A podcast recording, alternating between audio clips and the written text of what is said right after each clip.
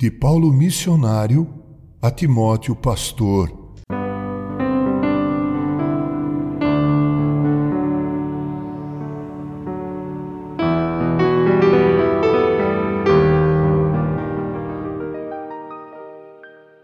Abre aspas. Ora, todos quantos querem viver piedosamente em Cristo Jesus serão perseguidos.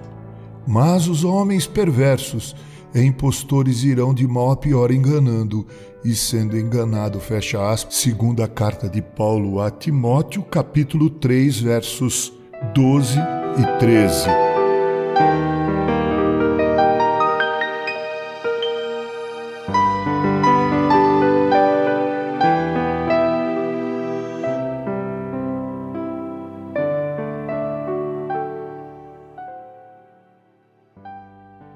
A vida verdadeiramente piedosa, segundo os padrões das Escrituras, é uma denúncia silenciosa contra o pecado multiforme e criativo.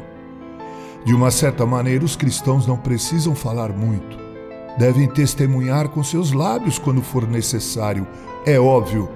Mas o padrão de vida moral e ético inspirado na pessoa de Cristo é por si só um eficiente discurso. Eva não deveria ter dialogado com a serpente.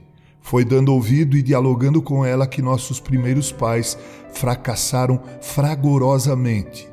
Jesus disse pouco a Satanás naquela sua tentação no deserto, e quando o fez, usou a Escritura para afugentá-lo. Nós, os cristãos, devemos amar a Escritura, colocá-la em prática em nossas vidas. É óbvio, é uma tarefa difícil, mas necessária e viver uma vida de conformidade com ela.